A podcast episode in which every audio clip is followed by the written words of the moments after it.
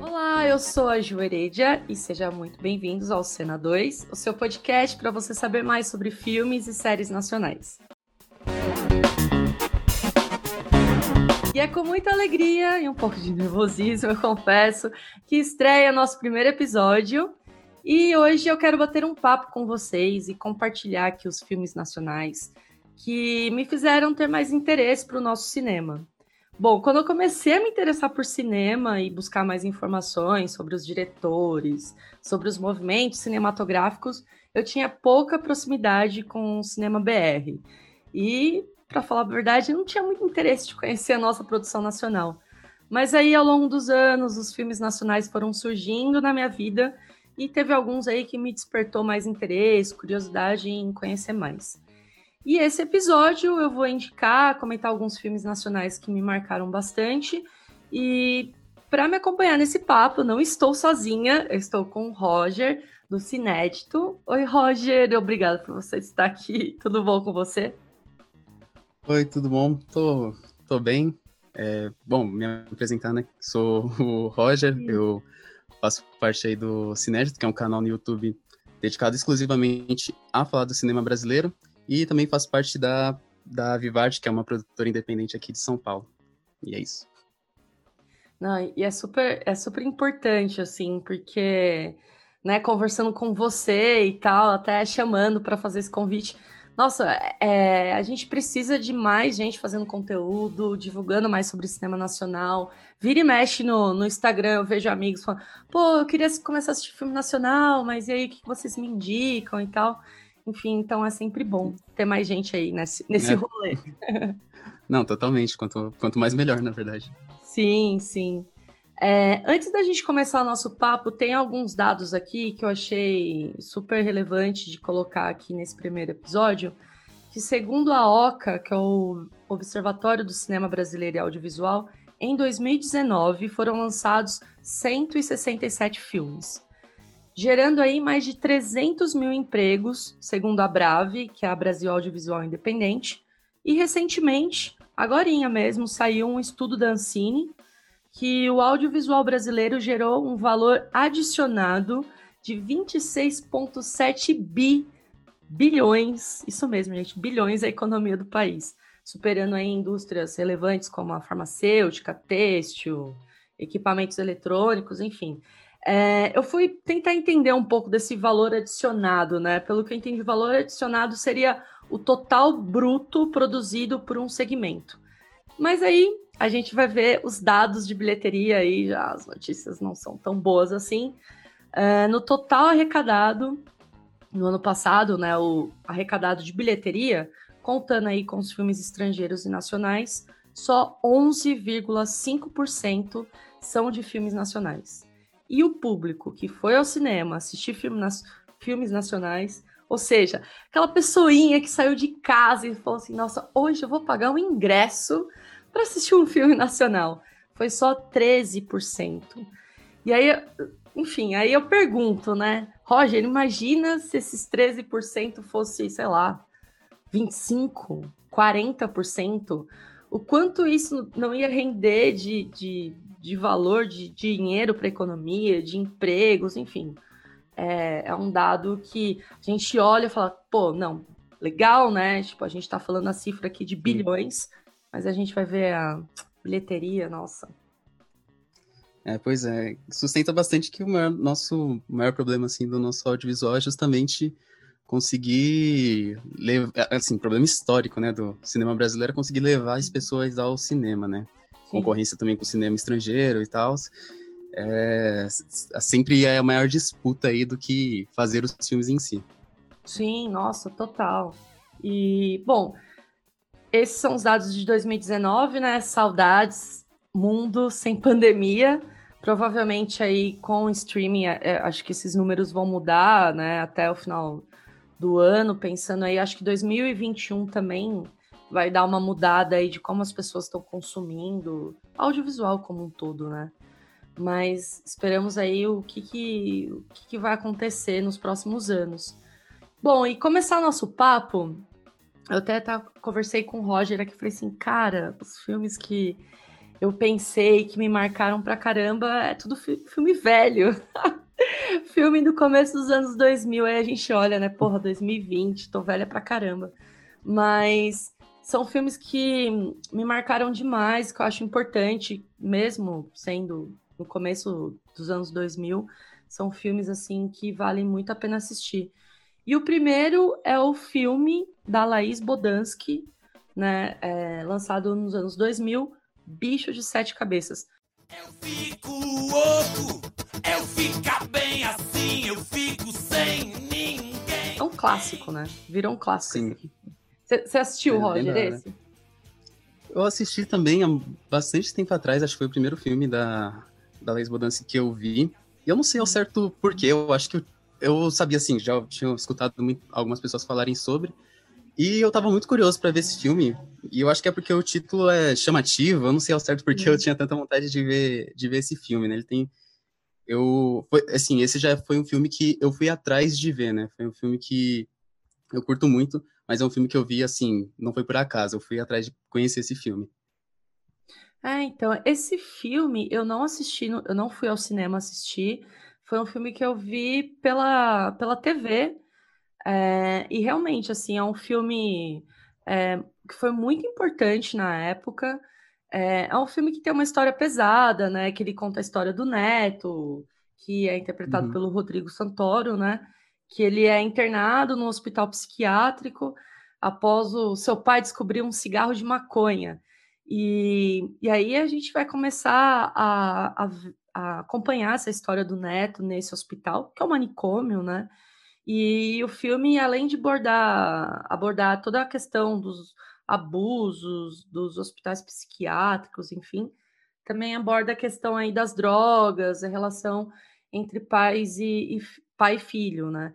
E é, e é, muito louco, assim, a gente pensa, pô, é anos 2000 e tal, mas tem muita coisa que ainda dialoga com 2020, assim, né? Se a gente pensar uhum.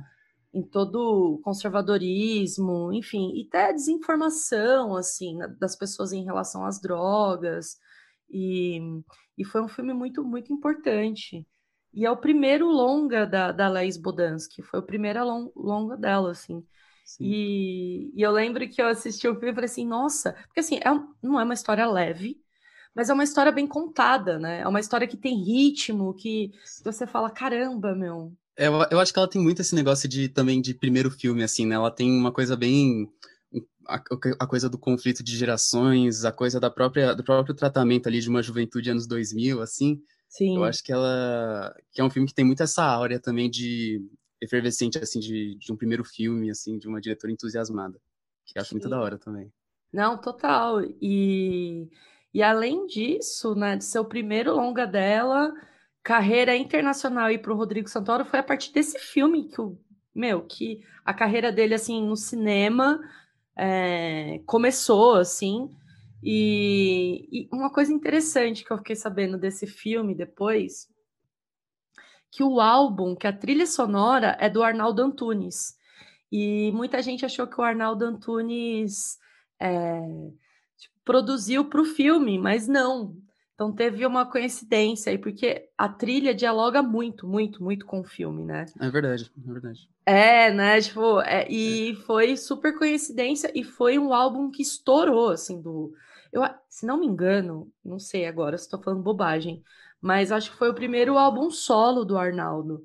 E estourou, assim. Então, o filme, além de, de todas essas questões, ele também por conta do filme, foi teve uma mudança de lei que foi a, aprovada pelo Congresso Nacional que proibia assim esse tipo de instituições é, que né que ah, são uhum. hospitais psiquiátricos ou, ou né, asilos assim digamos assim e que e que tinha um, um procedimento totalmente é, abusivo né com os pacientes e a partir do depois desse filme que começaram a, a mudar as leis para que tivessem mais que os direitos fundamentais dos doentes mentais fossem garantidos assim. Então, olha só a força do cinema aí. Uhum. É, esse filme, eu, eu, eu tenho quase certeza também, não posso estar falando besteira, mas ele, é, se eu não me engano, ele é baseado num, em faciais, né, num livro, uma autobiografia de, não vou me lembrar o nome do escritor, e esse o escritor, né, do, do livro que deu origem ao filme, conta a sua própria história, e ele já era um grande ativista nessa luta aí anti-manicomial, assim, e tal, e o filme meio que foi esse impulso, né, para levar, assim, a mídia e também a, a população o tratamento agressivíssimo que tem nesses lugares, né?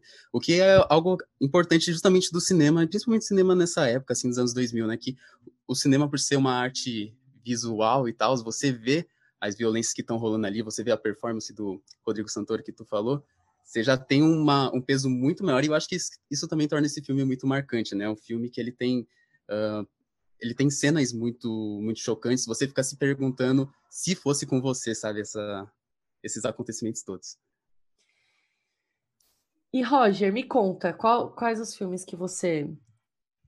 Então, você, falou da sua experiência aí com Bicho de Sete Cabeças que tu viu, você viu na TV, né? E eu acho curioso isso, porque eu também.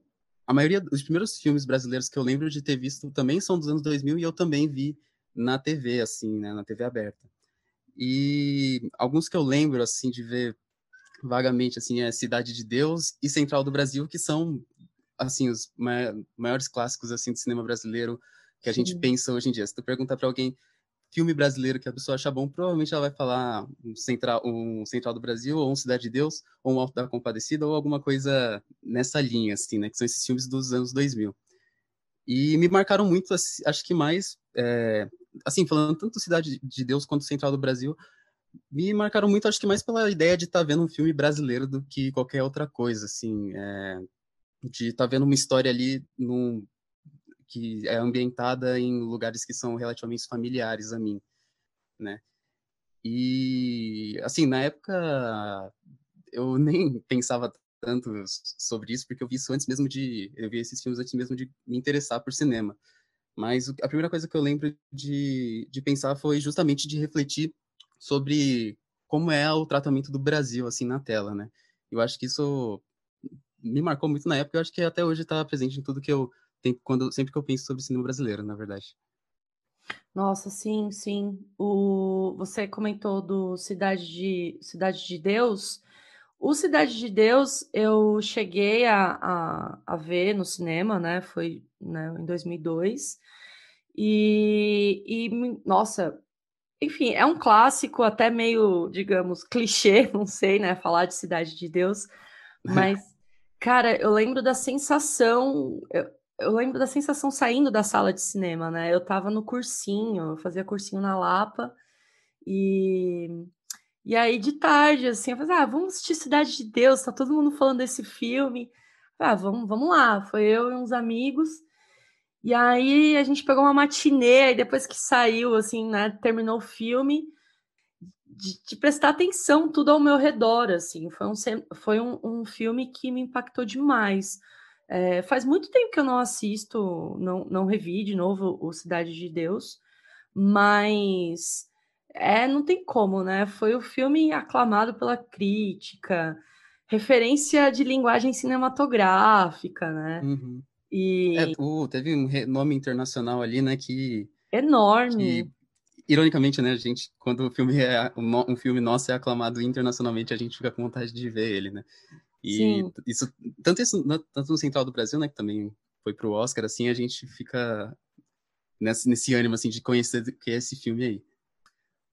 Uma lista que rolou, né, da BBC, com na lista dos melhores filmes do século XXI, meu, tá lá, Cidade de Deus, é, ocupando a 42 uhum. posição no ranking dos 100 melhores. Então, assim, é, por mais que Cidade de Deus sempre tem gente falando Cidade de Deus, às, às vezes as pessoas ficam até tipo, ai meu, que saco, de novo, Cidade de Deus.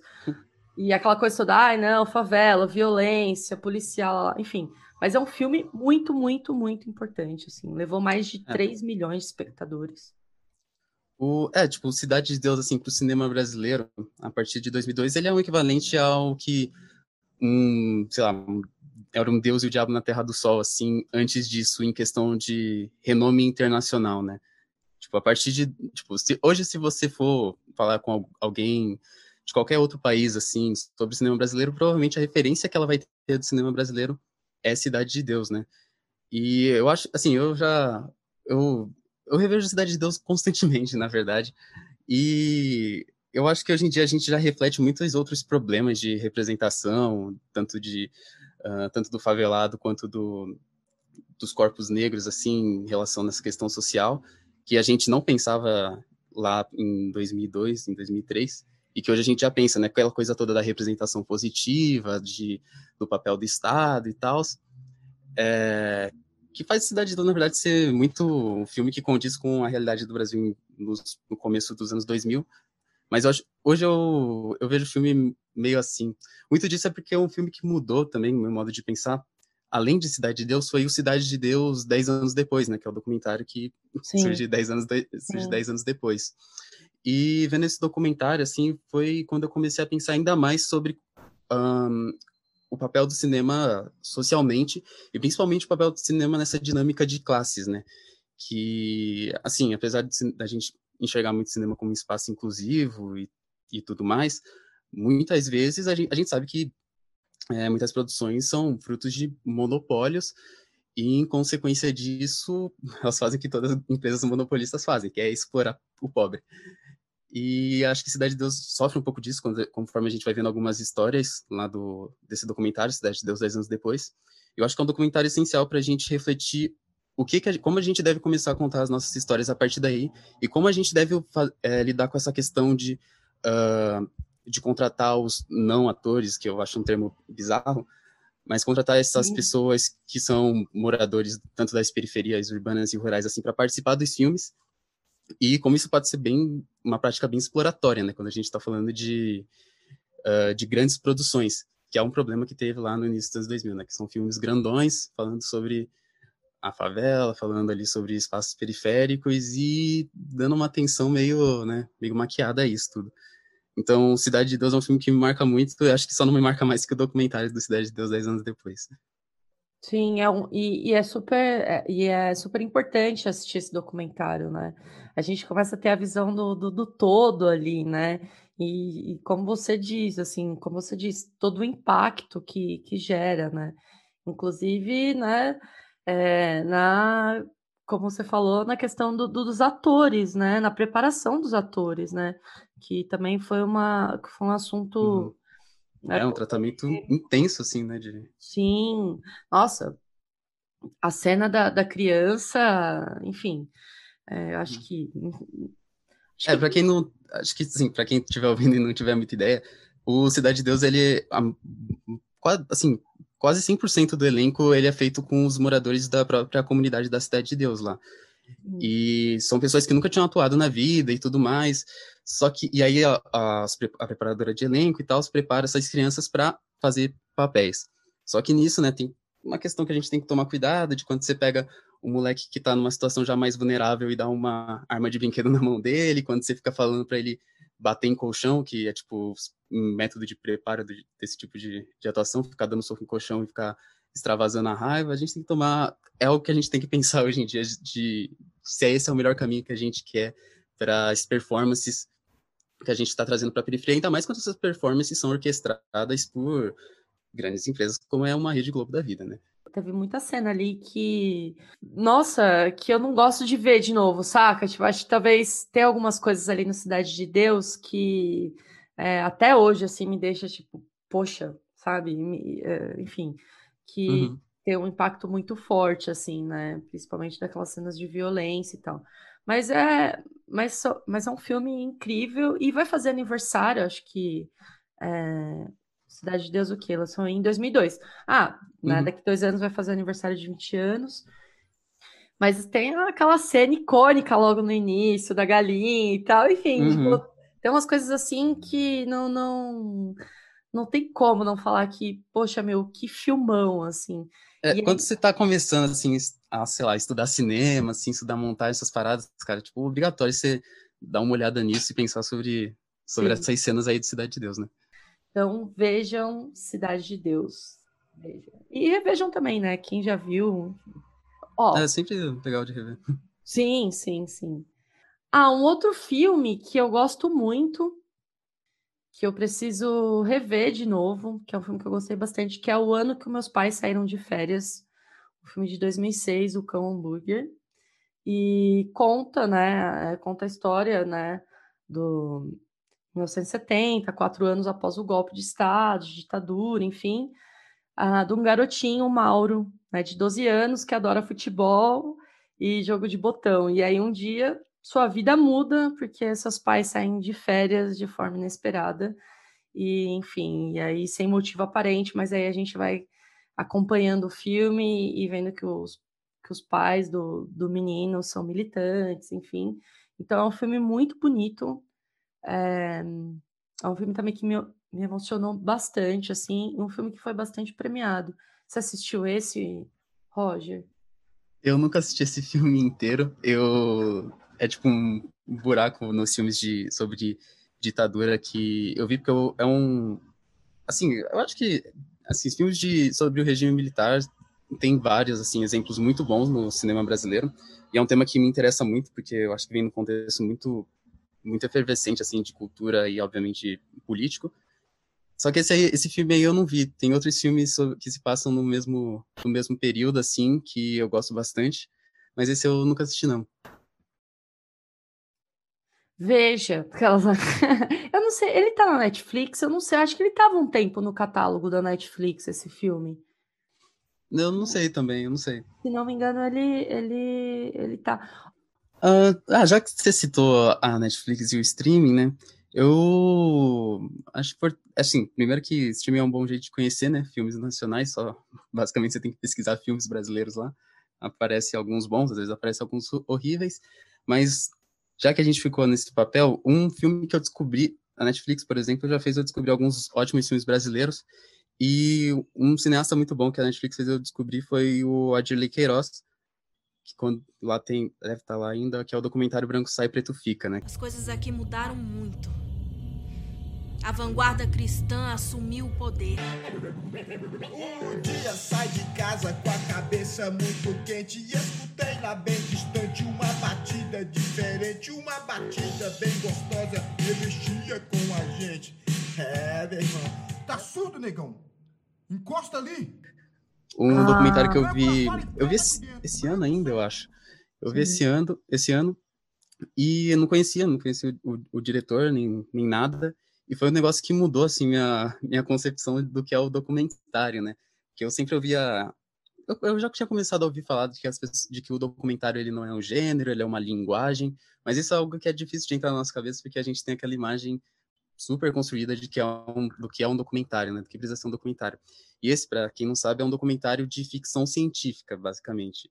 Ele Sim. conta, ele se passa na Ceilândia, né? Que é, que é em Brasília, periferia de Brasília, e ele conta as consequências de um evento que aconteceu lá numa noite no baile do Quarentão, em que a polícia invadiu e atirou lá em alguns do, dos frequentadores lá do baile e marcou a vida deles para sempre. Então a gente vai vendo é, as consequências desse, desse evento e agora esses mesmo em, em paralelo a isso a gente vai vendo esses mesmos uh, caras afetados por isso bolarem um plano assim para desestabilizar o sistema que que tá ao redor deles ali que promove uma segregação e uma desigualdade assim é, em relação da periferia com o centro e é um filme que mexe com isso assim é um filme que mexe com viagem no tempo mexe com uh, uns negócios meio cyberpunk assim que é muito da hora é muito da hora mesmo e me marcou bastante nessa coisa de como contar histórias e no que eu estava citando lá de Cidade de Deus da representação positiva para mim esse é um, exemplo perfeito assim que você tem os personagens ali daquele lugar sendo uns heróis, assim, sendo uma representação bem da hora, assim. E é um filme que eu, que eu acho, é um filme que eu acho muito maneiro, assim mesmo, e eu acho que é uma inspiração, assim, de, de como tratar esses temas para mim. Nossa, eu gostei bastante desse, desse filme também. Eu lembro que já me pegou no trailer, assim, né? Que tem essa pegada meio futurística e tal, assim, nossa, e, e as fotos é, dos bailes e contando a história é muito, é muito realmente É, é uhum. é, bem legal esse filme, eu gostei bastante também. Ele tá na Netflix, esse filme? Ele tá, ele, né? Eu tenho quase certeza que ele tá, eu, eu, vi ele há pouco tempo e ele tava, então deve estar tá ainda, né? E eu acho da hora, tipo, essa coisa, porque eu, eu vi esse filme sem saber nada, né? Como eu disse, eu não conhecia. E, e na Netflix eu acho que ele não mostra documentário, ele só mostra ficção científica, assim. E aí eu, eu vi, li a sinopse e tal, e eu achei que era um filme super nos moldes, assim, hollywoodianos, assim, de ficção científica, que ia ter um plano ali de invasão, que ia ser uma história bem desenhada. Quando eu vi que era um documentário, eu não fiquei sem entender nada, mas eu achei isso muito da hora. E eu acho que essa experiência, assim, que a gente tem, que eu tive, por exemplo, com essa quebra do que é o documentário, do que é a ficção ali nesse filme, acho que é importante também frisar que essa é uma quebra, isso prova que também é uma quebra que também pode existir para o cinema brasileiro, né? Muita gente é, acha que o cinema brasileiro, por exemplo, tem que ser é e tem que ser de determinado jeito, né? Semelhante a, por exemplo, o que eu acho, o que eu achava do documentário. O documentário era um, uma linguagem desse desse jeito aquele, e muita gente acha isso com o cinema brasileiro. Acho que o cinema brasileiro tem que se manter ou no realismo ou se mantém nas comédias da, da Globo, assim, super exageradas. E eu acho importante também falar que o interessante de ir atrás de filmes é justamente para quebrar esse imaginário, né? Da gente conhecer filmes totalmente diferentes como esse e como muitos outros, assim, que, que faz a gente entender que o cinema brasileiro também não é um gênero, né? Que é muito mais do que isso. Sim, nossa, total. E, e uma coisa que eu sempre tento falar com as pessoas sobre cinema é, nacional. Cinema nacional é muito diverso, galera. É muita coisa, porque fica sempre aquele debate assim, tipo, ah, eu tô cansada das comédias da Globo, mas gente, calma, não tem só comédia da, ah, eu tô cansada de filme que é só sobre violência e não, não. É, cinema nacional é muito diverso, tem muita coisa, tem muita coisa. Só que o problema é que não chega, é, a verba é, não, não, não é uma verba grande. Então, quem tem grana, obviamente, é muito mais fácil de chegar. E ainda, tipo, uma galera que ainda fica naquela, naquele, ah, naquele pensamento super estigmatizado, assim, de que, ai, filme brasileiro, só tem palavrão, lá, lá, lá, putaria. Falo assim, gente, não, sabe, é, tem muita coisa boa, tem é muito diverso o nosso cinema, né? Uhum. E, e você falando do é, Branco Sai, Preto Fica, e, e, é, foi isso mesmo também. Eu vi o trailer, curti pra caramba, e aí o filme foi me mostrando assim, é, foi me surpreendendo ao longo do filme, ao longo da narrativa, né? falei, caramba, não, pera, eu achava que era uma coisa e pensando em narrativa, né, gente? Pensei, é uma coisa, mas é outra. Isso é muito legal é legal de, de você uhum. ter essa experiência. E Roger, e que mais você tem para indicar assim de filmes? Olha, já que você falou dos anos 2000, acho que dá para se manter um vou tentar manter um pouco nessa linha, mas também variar. É que nos anos 2000 tem muito filme que a gente continua imaginando assim, ah, esse é o filme brasileiro bom, né? Me vem alguns filmes do Cláudio Assis na cabeça que eu acho que quem gosta, por exemplo, de um Cidade de Deus da vida, provavelmente vai gostar de um Amarelo Manga também que é um filme que tem é mais ou menos essa coisa de várias histórias acontecendo ali ao mesmo tempo. Se passa também, se não me engano, se passa na, na periferia de, de Recife, posso estar falando besteira. Acredito que é. E vai contando várias histórias ao mesmo tempo, e tem aquela mistura de bom humor, de também críticas e coisas sérias acontecendo ao mesmo tempo, né, de críticas sociais e tal, que é algo que acontece bastante em todos os filmes do Cláudio Assis. Para quem quiser também conhecer algum diretor assim que seja da hora assim do cinema brasileiro, é um diretor que eu acho que que funciona para isso. E também pensei aqui nos filmes também do Jorge Furtado, que também tem essa mes mesma linha assim de filmes que são da hora de ver assim, que você tem, tem, tem bons atores, tem enredos super envolventes assim, e que se alguém também não conhece, quiser conhecer, vale muito a pena. Mas fora isso também é sempre bom, principalmente assim, eu acho importante a gente como brasileiro, como é, terceiro mundo no geral, assim, é, também sempre se ligar como o cinema é, é parte fundamental da e está totalmente relacionado com os processos políticos que a gente passou. Você citou aí o, o ano que meus pais saíram de férias, né, que é um filme que se passa no período da ditadura. E, por exemplo, durante a ditadura a gente tem vários filmes que são super importantes. A gente tem o cinema novo e o cinema marginal. Provavelmente sei lá, os dois, dois movimentos mais importantes assim do cinema brasileiro.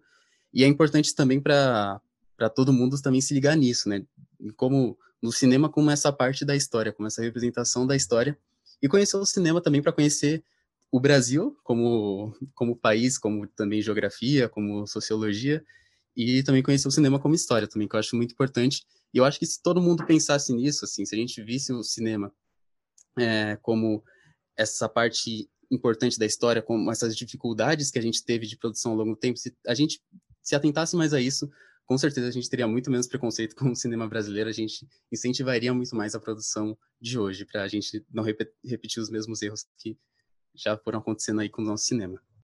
Cinema, né, não é só não é só um produto. É importante a gente pensar como um produto, né, que é, é, existe uma cadeia de produção, né, é, pessoas que estão ali trabalhando, movimento economia é um produto, dá dinheiro, gira economia, mas o cinema tem um poder simbólico muito grande, né? Como você disse, a gente vai conhecer a geografia do lugar, como as pessoas pensam, como as pessoas falam, conhecer muito mais, assim, é, da história, assim, não pensando na história, digamos assim, na clássica brasileira, mas de, de, de. Na nossa formação, né? Como, isso, como isso. Sim, sim, e, sim. E essas pequenas histórias que é, estão lá são contadas, sei lá, no norte do país, no nordeste do país, que a gente não, não, não conhece, que não sabe, assim, então é, é triste, né, ver que as pessoas não têm tanto interesse assim, que as pessoas não, não procurem também, tipo, abrir um pouco mais a cabeça e ver, um, é, conhecer mais sobre o nosso cinema, e você falou do Cláudio Assis, ele é sensacional. Ele é sensacional. Aí, meu, Amarelo Manga, Febre do Rato, Baixo das Bestas, Big já tem muita coisa. O Cláudio Assis, ele tem também uhum. uma movimentação de câmera deles, de enquadramento, que é sensacional, assim. Cláudio Assis é um, uhum. um grande diretor mesmo. É um cara que eu gosto, assim, eu valorizo muito aqueles artistas que você vê que eles são os filmes deles, assim, tá? Então, também se quem tiver curiosidade de ir atrás de entrevista do Cláudio Assis e essas coisas, vocês vão ver que o cara é doidão, assim, falando nas entrevistas, você não entende o que tá acontecendo. E eu acho que isso também tá muito no filme dele. Você vê um filme dele, você vê uma entrevista dele, você, você fica tentando se perguntar o que tá acontecendo, assim. E, mas ao mesmo tempo parece tudo tão óbvio de como aquele cara fez aquele filme. Tipo, sei lá, é, é perfeito, assim, essa conexão. Não, total, total, mas, mas é isso mesmo, assim. Eu, eu, eu gosto, eu gosto dos filmes dele, assim.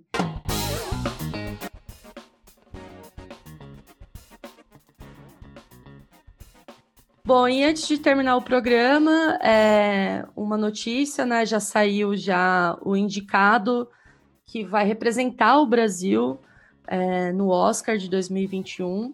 Vai ser o documentário dirigido pela Bárbara Paz chamado Babenco, Alguém Tem que Ouvir o Coração e Dizer Parou. É um filme que ganhou vários prêmios, um filme super aguardado, que já está nos cinemas, né? Já, já teve a sua estreia aí em novembro, no final de novembro. É, confesso que eu estou muito ansiosa para ver esse, esse documentário. E nele, a Bárbara, que foi casada com o Babenco, né?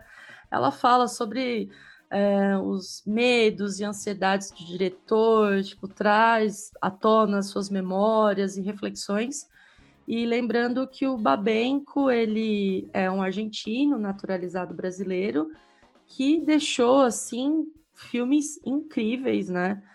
Tem o, o clássico do o Pichote, O Beijo da Mulher-Aranha, Carandiru, meu Amigo Hindu é um filme também que eu gostei bastante de assistir. E você, Roger? Também estou ansiosíssimo para para ver assim, fiquei surpreso com esse com a nomeação desse a princípio, né, fiquei um pouco surpreso com a nomeação desse filme. É, tinha ouvido falar bastante tempo atrás, na verdade, acho que quando ele estava indo para alguma mostra aí, algum festival, mas também meio que deixei passar batido e agora tá ele tá de volta aí e tá geral falando bem, né? Com certeza deve valer a pena assistir e vale a pena conhecer também a obra do Babenco aí, que é importantíssimo também pro cinema brasileiro. Sim, teve, é, teve uma lista, assim, bem concorrida de filmes, né? Acredito que entrou até o do Wagner Moura. É... Sim, o Marighella, né? O Marighella. Nossa, esse é outro também que eu, eu tô muito ansiosa. Esse aí faz cinco anos que o filme foi feito, ainda não chegou aqui. Pior que é, né? Ai, meu, complicado. Mas enfim, gente, vamos, estamos chegando ao fim. Eu quero agradecer muito quem tá aqui ouvindo. E quero agradecer demais o Roger, que foi um papo gostoso. E assim, gente, é, eu tô pensando em, em publicar toda sexta-feira. E aí até é importante, é, vocês vêm nas, escutam o podcast na sexta, já tem já programado sábado, domingo aí para escolher um filme nacional para assistir. E é isso, e tem o Instagram, que é o Cena 2. É, seguem lá, depois vocês coloquem nos comentários o que vocês acharam, os filmes também que, que enfim, que marcaram vocês. E é isso, e Roger, Fala aí onde as pessoas te encontram, Roger. Beleza, gente. É... Vocês podem acompanhar o meu canal, né? Como eu já disse, o Cinédito pelo YouTube. Basta, basta procurar aí no, na aba aí Cinédito, com acento de preferência, né? Acento agudo no E. E no, nas redes sociais, no Instagram e no Twitter é arroba CinéditoBR. Aí lá no, no YouTube tem vídeo novo, geralmente todo sábado, é, sobre várias coisas aí, tanto analisando filmes novos, antigos, falando da história do cinema brasileiro, fazendo listas, indicando filmes, tem de tudo lá sobre o cinema brasileiro. E no Instagram e no Twitter você fica lá para tanto conversar ali, trocar uma ideia e para saber quando tem vídeo novo, obviamente, né? Tem as minhas redes sociais pessoais, né? Tem o meu Instagram, que é Roger de Bravo. Não posto nada lá, mas se você quiser saber o que eu tô fazendo da vida em outros projetos também, pode seguir lá também. Aê, sim. É, bom, Roger, é isso, né? Acredito que seja. Ah, pô, que massa. Foi massa, foi muito massa. E eu espero que a gente se fale mais, assim, tipo, que Não, acabe... com certeza. Que vida longa, assim, pro, pro cinético, Sempre... vida longa pro, pro Cena 2 que tá nascendo, assim, tá um bebezinho nascendo. Pois é, sempre que quiser chamar aí pra, pra gravar sobre qualquer assunto aí, é só encostar aqui. Ah, que legal! Eu adorei, eu adorei, adorei mesmo, de verdade. Também.